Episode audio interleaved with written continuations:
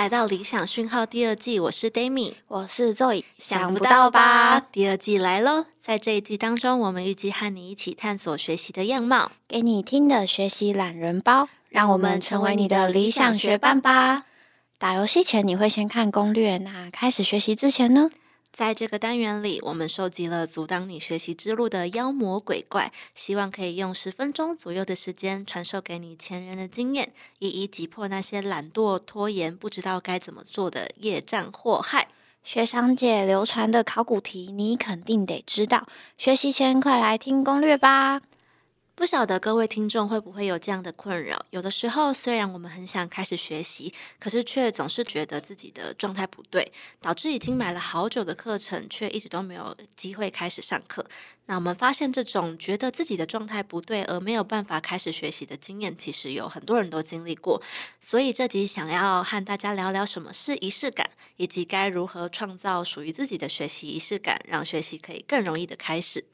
哦，有点像是透过仪式感的方式，让自己建立学习的状态，像是一种心理暗示，说好，我现在要准备好来做这件事情的前置作业。没错，就是这样子。Dami，你可以帮我们科普一下什么是仪式感吗？好啊，嗯，仪式感这个词在这几年其实很流行，但或许大家不知道它是什么样的意思。仪式感其实是从仪式行为转变过来的一个概念。讲仪式行为，大家可能比较好了解，就是像比方说，台湾人普遍若是家里有人过世。就会经历各种宗教的仪式，或是说家里有女儿要结婚，也会有文定啊、订婚仪式这种，或甚至像是我们经历过的毕业典礼的拨穗仪式，或一些医学系的学生他们的一些寿袍仪式等等的，这些都是所谓的仪式行为。那如果要用心理学家的话来解是的话呢，仪式行为它通常会有三个特点，第一个是它是具有重复性跟连续性的行为。那第二个是这些行为，它通常都会有象征意义。第三是这些行为，它通常都不会有一些直接的效果，也就是说，它的象征意义其实是大于它的实质意义的。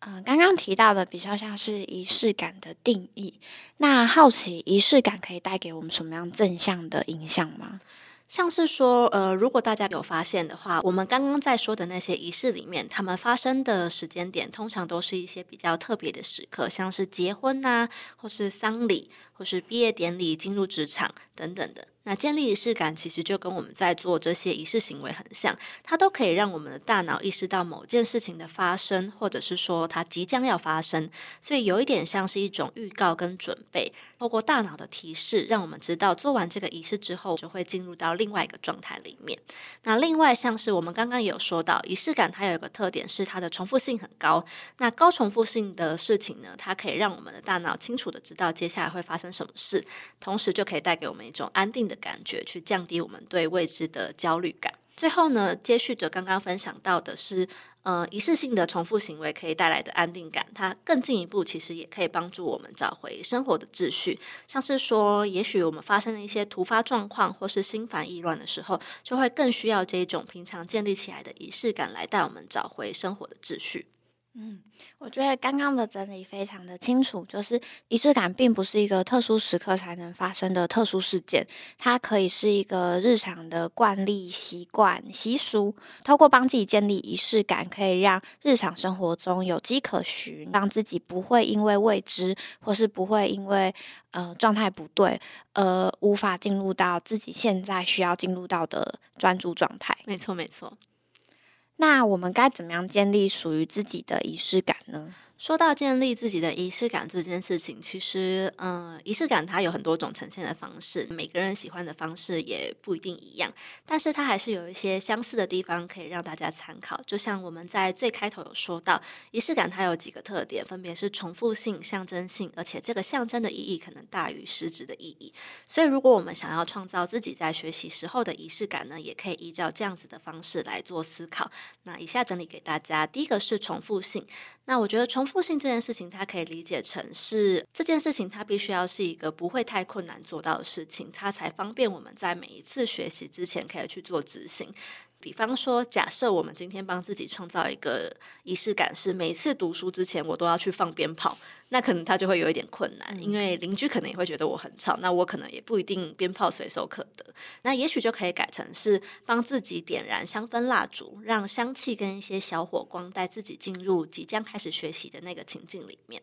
嗯，我觉得刚刚提到一个重点是，它不能是一个很难做到的事情，才可以去延续它的重复性。像是好好平台上面有一位老师 S 姐，她是在教面试技巧啊，还有职涯发展相关的课程。S 姐老师她有一件黑色的西装外套，每次都是在需要提升专业度的场合上看她穿这件外套。除了衣服本身的设计还有颜色以外呢，因为 S 姐每一次都是穿这件外套去参加各种商会，所以穿上这件外套，以刚刚的理论来讲的话呢，其实对她而言，可能就像是进入一种自己专业状态的仪式感。肉姨刚刚分享到的这件事情，我也很有感触，是因为现在其实远端工作或是上课学习这件事情，它变得很普遍，大家实体的互动变少了，我们可能也未必会在视讯的时候开镜头。那以前因为要出门，所以我们会特别注重梳妆打扮嘛。那个打扮的过程对我来说，其实也是我在预想，说我今天会遇到什么样的人，